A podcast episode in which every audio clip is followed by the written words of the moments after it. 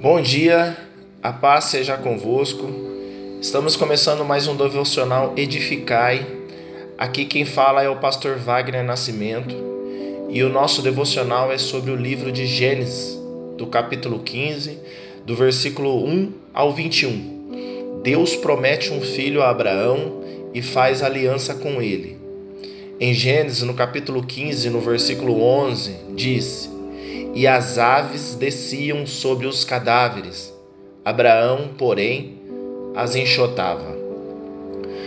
Amados, o livro de Gênesis, em seu capítulo 15, é parte do desdobramento da saga de Abraão, na qual o Senhor Deus traz à sua memória a aliança que lhe chamou para celebrar. Agora, trata-se de um pacto formal que já havia sido anunciado e agora seria chancelado pelo Altíssimo, conforme descrito em Gênesis, no capítulo 12. Ao que parece, sem o conhecimento de Abraão, está oculto e guardado nos céus a chave que pode fazer de casais estéreis pais de multidões. Pois, conforme diz as Escrituras, Homem nenhum pode receber coisa alguma se não lhe for dado do céu, conforme disse João Batista em João capítulo 3, versículo 27. Neste intento, claramente está demonstrado que há um Deus interessado em milagrosamente fazer uma fonte seca diante dos homens jorrar filhos para a vida eterna. O pequenino Abraão está celebrando, está recebendo no capítulo 15 a revelação de um Deus gigantesco que propositalmente ama as terras áridas, os campos sem frutos, os homens duros e os ventres secos de mulheres conhecidas pela dificuldade em dar filhos ao Eterno. Pois, como parte da revelação, é necessário que um Deus tão poderoso precise sempre encontrar fraqueza para que seu poder se aperfeiçoe. Ora, o que diremos, pois, de Sara, de Rebeca, de Raquel ou de Isabel, as quais seus ventres receberam sementes poderosas que derrubaram a infertilidade, porque antes de receberem na carne, receberam primeiramente em seus corações a promessa gerada no coração do Altíssimo, a fim de que o propósito do Criador se estabeleça.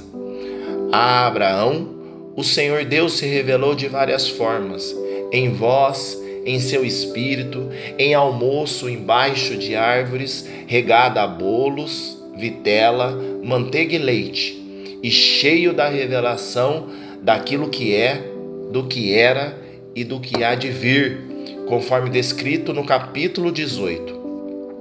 Todavia, antes disso, Abraão experimentaria mais uma revelação de Deus, pois a ordem agora foi dada.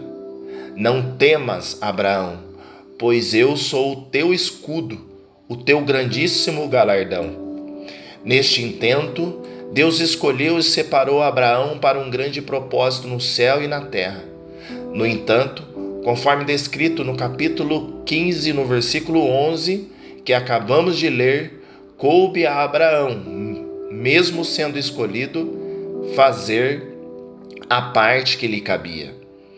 No versículo 9, Abraão, para obter as respostas que dissipariam as suas angústias, medos e incerteza do porvir, ele teve que se esforçar para oferecer sacrifícios a Deus. Notadamente, diante de Deus, como é de costume, o sangue precisa jorrar para que a vida saia de dentro do Deus invisível. O sangue precisa fluir para que os planos de Deus sejam revelados e estabelecidos aos seus pois sem derramamento de sangue não há remissão de pecado, conforme diz as Escrituras. No tocante às coisas espirituais, não há facilidades para os escolhidos.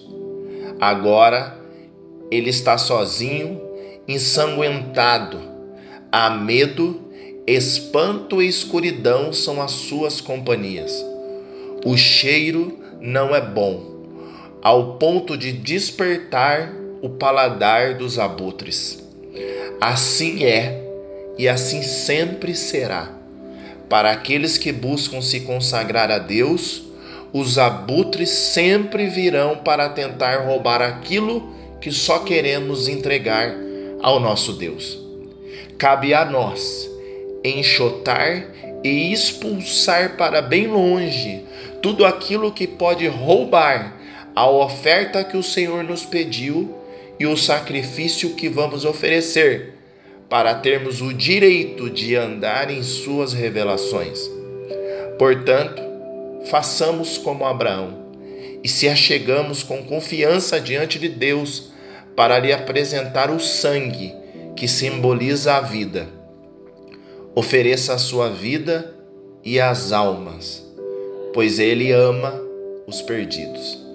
Verdadeiramente, o sangue de Jesus nos salvou e nos purifica de todo pecado, mas para sermos pais de multidões, precisamos derramar o nosso sangue, que é a nossa vida diante de Deus.